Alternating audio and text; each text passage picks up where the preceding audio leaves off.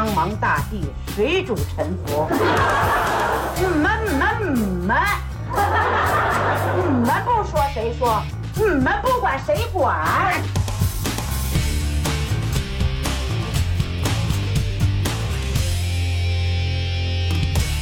？Hello，各位大家好，欢迎收听能力有限电台的新一期节目，我是老崔。最近这个更新的特别频繁哈，我看那个有留言说你都快赶上日更了，是属于比较任性和放纵。因为我自己不看数据，我也不看什么粉丝量啊，不看播放量啊，无所谓，这些对我来说爱谁谁，我就是高兴啊、我想说的东西我就说啊，我不想说的我就不说，就是这么一个更新的原则。我希望原则上就是每个礼拜都跟大家在这儿能够聊聊天儿，然后能够见见面儿啊。但有时候事儿多呢就拉倒了，有时候这个事儿少呢，咱就多说两期啊。也有这种没事儿找事儿的情况哈，比如说像今天，我觉得就属于一个没事儿找事儿的情况。为啥这么说呢？因为昨儿个啊，不是跟大家承诺了说更新了一个呃东方甄选的关于董宇辉的节目嘛，叫“谁动了谁的蛋糕”。呃，昨天其实弄完了，夜里两点了，略微的有点困倦，然后就睡觉了。起来之后呢，我瞧了瞧手机，我一看，嘿，今儿有一个开屏大画面，说这个董宇辉已经升至东方甄选的高级合伙人了啊。啊，我一下就想到有一部电影叫《中国合伙人》。嗯，其实《中国合伙人》拍的还就是这个新东方里面的这点事儿。啊，陈可辛导演的问题是拍的确实很误导人，很少有创业公司是那么的诗情画意的，现实都是特别残酷的。你能看到各种开撕，令人惨不忍睹。嗯，所以从这个角度来说，我不知道应该是恭喜董宇辉，还是怎么样的。我觉得加入这个所谓的高级合伙人，其实没太有必要，因为合伙制的企业其实是稳定性最差的企业的一种吧。董宇辉自己当一个股东哈，如果能够占比多一些，我觉得这是一个对他来说可能最好的状态。啊，至于这个合不合伙人啊，恐怕也没有那么重要，这个更多的是一个名头，好像这企业能发展的怎么样跟你有关系，你能说了算似的。我相信现实可能也不是这样。嗯，为什么说合伙制企业其实是稳定性最差的一种呢？那么新东方就是一个很好的样本。今天呢，我就想就这个问题，咱们展开了跟大家聊一聊。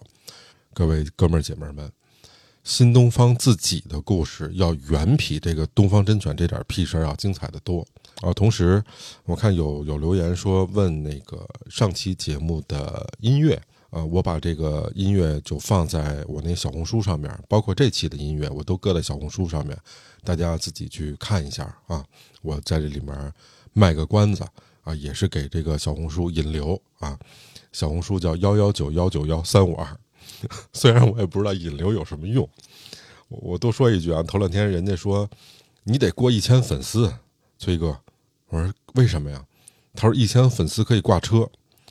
他说的比较连，你知道吧？那是一天津天津姐们儿，我就没明白，我说这什么叫一千粉丝可以挂车呀？我以为是那拖挂车呢。我说一千粉丝和拖挂车有什么关系？我就问了人一下，然后那边人家跟我说：“你个土鳖，说挂车是挂那什么购物车啊？” 我说：“挂购物车是让人买东西的意思吗？”他说：“是啊。”一千粉丝的关注，人就能买你东西啊？这个这概率的问题嘛，对吧？然后我们那天津姐妹看我就是那种 哀其不幸，怒其不争的状态，就那意思说，崔哥回头咱俩见面，我给你普及一下新媒体的知识。我说得嘞，我觉得就高兴点比什么都强啊！人这一辈子没多少年，乐呵乐呵得了，是吧？要什么自行车？今儿咱说什么来着？啊，对对对，就是说说那个那个啊，都新东方的事儿，对对对，咱们开始啊，对，就按照经济学的基本法则来说啊，什么叫企业呢？企业就是一个嗯资源的集合吧，就所有参加企业的人啊，你上至老板，下至普通的员工，都是嗯一定意义上来说，他给这个企业提供资源吧，然后从这个企业里面获得相应的回报，这个我觉得是个企业的本质。包括所有的合作啊，本质上都是这种资源互换。为什么说这个合作的合伙制的企业稳定性会比较差呢？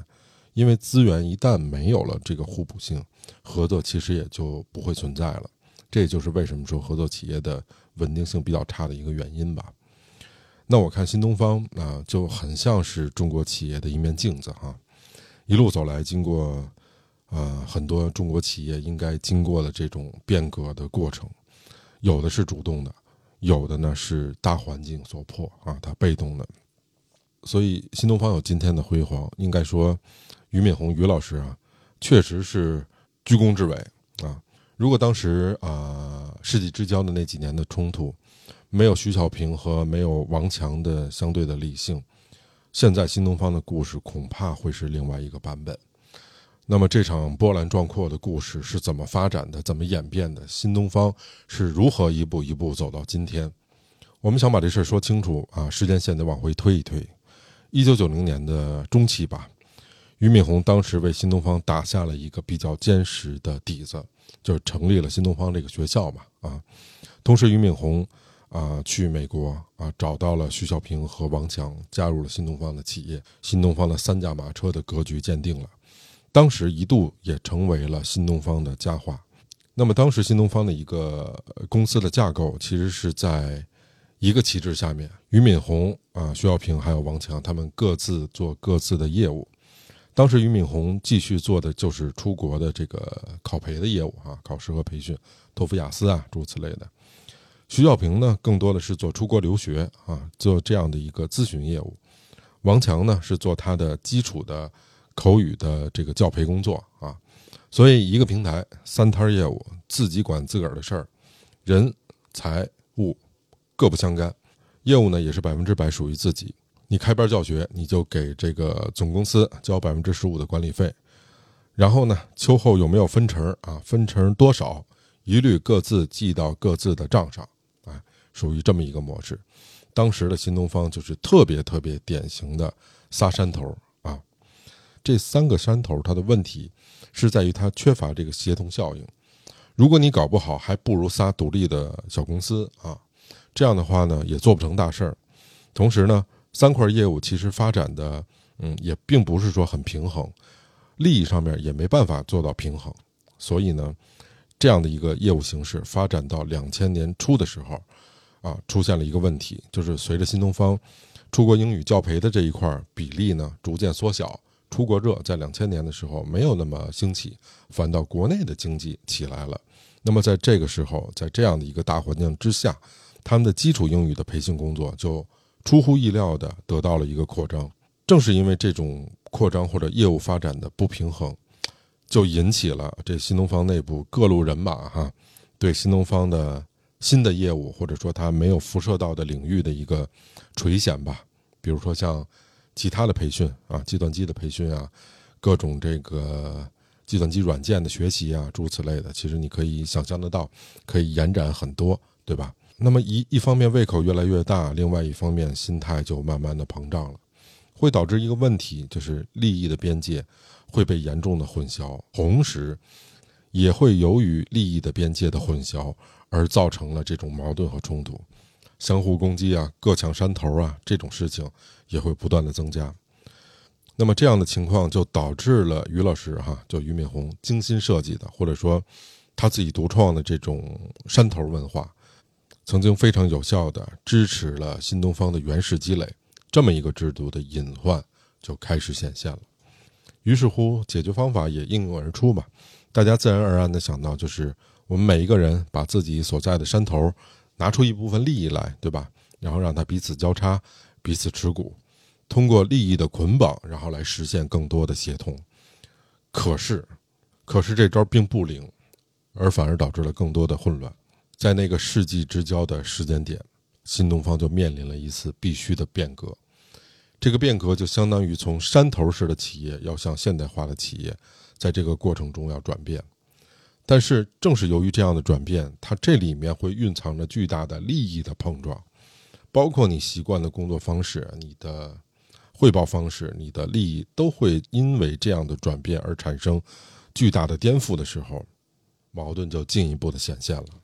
在两千年的时候，新东方迈出了应该说它发展历史上非常重要的一步。刚才我们说到了，就是从山头的文化变成这种互锁型的山头公司，从互锁型的山头公司呢，再进一步转化成真正的现代企业。正式的改造其实是两千年的五月一号开始启动的，就是劳动节。但是这一步确实走得非常难，经历了两年的时间。那在这里面有高层思想的不统一，思想的不统一就导致了有冲突的不断啊。这种冲突不断，最开始的所谓的打引号的受害者啊，其实是小股东，因为小股东开始地盘没了，包括人财物，他整个的支配权也都没有了。嗯，自然他们也会对俞敏洪这种所谓的改革产生怀疑。结果呢，大家一商量，哎，就觉得这个俞敏洪啊，他不是要改革啊，他其实是一场阴谋。所以呢，这些小股东呢想了一招啊，什么招呢？就是以逼宫的方式，促使俞敏洪下课。当时带领这些小股东造反的人，就是新东方三驾马车之一的徐小平。怎么造的反呢？这个非常有意思。其实这里面就涉及到一个公司的架构啊，公司的管理，包括公司的政治、公司的派系等等，非常非常复杂。为什么说这故事很精彩或者有意思呢？这里面我觉得你既能看到人性的阴暗一面，你也能看到人性的闪光的一面。你能看到利益，你能看到格局，你能看到派系，你能看到政治。而且你也能看到中国企业从一个不规则走向规则的整个过程。对，那么刚才我们说到哈，三驾马车之一的徐小平领头这些小股东来造反，目的就是逼着俞敏洪来下课。他们怎么做的呢？哈，两千年下半年开始，当时为了维系团队的所谓的打引号的这种和谐哈，或者说平衡新东方内部的这种政治生态。他们就成立了一个叫 CEO 联席会议这么一个制度，用这样的一个制度去制衡俞敏洪。那么，这个 CEO 联席会议的成立，它的核心目的其实就是对董事长的权限做出了一个明确的界定。哈，这个界定是怎么样的呢？第一，公司的战略发展策略啊，比如说像投资啊、合并啊、关停啊等等，就是相对来说比较重大的事情，俞敏洪董事长说了算啊。但是呢，在公司、学校非常具体的管理决策是由 CEO 的这个联席会议办公室啊，他们说了算。那么，它会产生一个什么情况呢？其实你知道，一个公司或者一个组织没有那么多特别重要的什么发展策略呀、投资啊、合并啊、关停啊诸如此类的这样非常重要的事儿。所以，这个 CEO 联席会议出现了之后，会导致新东方有一个很有趣的景象，就是 CEO 联席会议那边天天开会，啊，可以说如火如荼的吧，啊，研究各种这个非常啊具体的决策步骤啊，我应该怎么走。俞敏洪作为董事长呢，是不被邀请参加这个会议的，所以呢，干着急，一点辙没有。实际上，联席会议从政治上来说，就是把俞敏洪给架空了。那么这个时间过了一年，到二零零一年的八月二十七号啊，俞敏洪正在跟人家谈话。这个时候呢，副校长的秘书推门进来了，哎，交给他一封信，信的 title 写的是“尊敬的俞敏洪董事长”。你知道，一般这个写这抬头啊，都不是什么好事儿。这封信是谁送来的呢？这封信就是当时的三驾马车之第二驾王强啊，王强送来的信。这个信里面就隶属了俞敏洪的过错，包括新东方的弊端。然后在信里面说，我正式提出退股、辞职、离开新东方的这样的一个决定。这是两千零一年八月二十七号的事儿。那么二十八号晚上，新东方就紧急召开了临时股东会。当时王强提出了一系列要求啊啊，而且给出了时间节点，就是你必须得提交董事会讨论决策了。那与此同时呢，当时的副校长徐小平也向俞敏洪递交了辞去董事的这么一个辞呈，目的其实就是加码支持王强。在两千零一年八月二十八号的晚上，新东方的三驾马车三去其二，而且在紧急董事会之后，监事会的主席叫包一凡。他也加榜说，如果王强离开了新东方，那么我也会离开新东方。所以这个紧急董事会就变成了董事的一个辞职会啊。那么新东方的命运应该如何呢？请听我们下集付费节目啊，只要四块九毛九。开个玩笑，开个玩笑。评书叫啃节儿是吧？啊，后面 付费节目。但我们是厚道人哈。嗯，这个事情就一直在讨论和暂时被搁置。那么时间来到了十一月二十一号。俞敏洪在召开股东大会的时候，在这股东大会上面啊，就隶属了徐小平各种问题啊，什么出尔反尔啊，意气用事啊，立场不端呀，啊，诸如此类的一大堆毛病，让股东们投票表决。简单说吧，就是徐小平，你不是带领小股东造反吗？让小股东表态，你是跟着我还是跟着他？嗯，啊，结果就是以压倒性的多数通过了俞敏洪的提案。徐小平就被罢免了董事的职务。作为最早的创业者，俞敏洪当然是最大的股东，而徐小平是带领众多小股东造反的那个人。最后呢，出于平衡的考虑，徐小平也离开了新东方的董事会。所以用徐小平的话说，他就是被赶出的新东方啊。虽然还挂着个新东方副校长的名儿。对而且正是在处理了和徐小平的关系之后呢，俞敏洪让小股东在他们之间做了一个选择啊。按俞敏洪后来的话说，他认为在那个时间点，也就是啊两千年初的时候，新东方内部冲突升级的时候，徐小平如果不从新东方的董事会离开的话，对新东方会带来啊他自己没有办法掌控的，或者说比较致命的影响。其实，在那个时候，呃，于老师本人是不是正确，或者说徐小平到底有没有犯错误，这事儿根本说不清楚。那么这出逼宫事件呢，也应该说随着新东方的上市啊落下了帷幕。徐小平当时自己说，说新东方的内斗啊不是权力的斗争，而是关于发展的思路、战略以及公司治理结构。因为在这个过程中，没有一个股东提出啊我要一个什么职位，我要一个什么工资。我要一个什么股份等等，当时处在分崩离析的边缘，能够得以走向正轨的一个理由吧。现在想想，他们是何其幸运啊！所以应该说，在世纪之交的那几年，俞敏洪自己的日子是非常不好过的。一方面呢是兄弟反目，一方面是那个家庭和睦也出现了问题。这个压力是来自于他的妈妈啊，他老妈还有他老婆。新东方呃，最开始是由俞敏洪跟他媳妇儿一块儿去创办的，后来呢，陆陆续续的也有很多的他们家亲戚加入了新东方，啊，这里面包括他妈，啊，他老婆，啊，他老婆的姐姐，他老婆的姐夫，啊，全部都在新东方工作，上行下效嘛。那么你这样做的话，其他的管理者也跟着效仿啊，将自己的亲戚就安排到了新东方里面去。那么慢慢的，这种状况就会非常明显的影响新东方的一个管理啊。他也意识到了，如果想进行这种现代化企业的啊改变和转型的话，就必须请他的这些直系亲属们纷纷退出企业。哎，各位能想想这其中遇到的困难了吧？大家在开会的时候也集体做了这么一个决定，就是任何人的亲属都不可以在新东方干。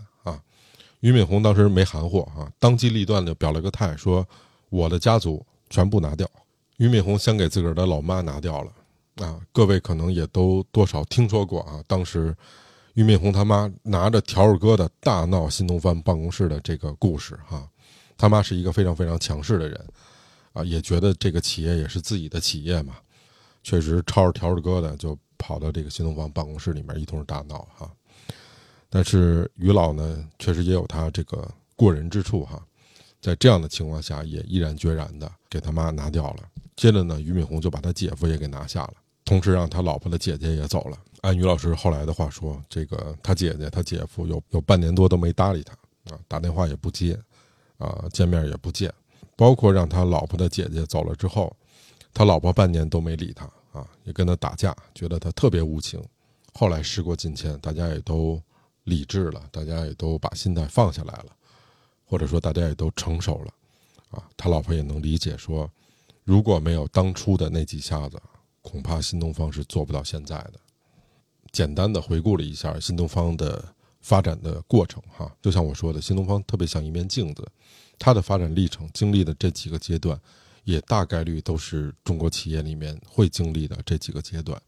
最开始的时候，几个兄弟合伙创业嘛，这个在当下也特别常见。我觉得，呃，我们现在的听众朋友们，如果您现在是在一个创业的前期，或者你就在创业中，我觉得如果你能够从新东方的故事当中摄取到有价值的养分的话，那确实是一种福气。因为太多的人头脑一热，哈，几个兄弟拉起，几个兄弟在一块儿啊，平常聊的都不错，那么就拉杆子一块儿干买卖。办公司在没有人也没有钱的情况下，选人和定股份这两件事是非常重要的，也是特别容易被忽略的。嗯，直到等到公司走上正路的时候啊，随着你业务不断的变好、不断的扩大，如果你这时候发现哦，我定错了股权，我选错了合作伙伴，嗯，这个时候他其实解决问题的成本会变得特别特别特别大。所以，某种意义上来说，新东方是幸运的，他们在恰当的时候迎来了上市的这个机会。但是，您相信我，很多公司是没有这样的运气和没有这样的机会的。所以，后来徐小平在有一次清华的演讲之中，他也说了一句特别有哲理的话。他说：“我们不是以兄弟情谊来维护共同利益，而是以共同利益来维护兄弟情谊。”这是徐小平的过人之处。他有一个好的心态，他有一个好的境界，所以新东方的三驾马车——徐小平、俞敏洪、王强，不是所有的人，也不是所有的公司，都有这三个人的胸怀和境界的。那么回过头来，我们看这个董宇辉同学升任这个东方甄选的高级合伙人，我不知道他未来会不会经历这一切哈。我希望我想的不对，还是那句话，我希望董宇辉能够踏踏实实的。潇潇洒洒的做一个读书人，我觉得这样的一个身份和角色是再适合他不过了。商场上的纷纷扰扰，人性里面的复复杂杂，希望都能够离这位读书人远去一些吧。一辈子活不了多少天，简单点儿挺好啊。OK，那今儿就是我们这样的一期节目，欢迎大家。关注我的小红书，这期节目的音乐也会在小红书上贴过去啊。小红书的号码是幺幺九幺九幺三五二，各位，谢谢大家啊！我是老崔，咱们这礼拜就不见了，哈哈，拜拜了。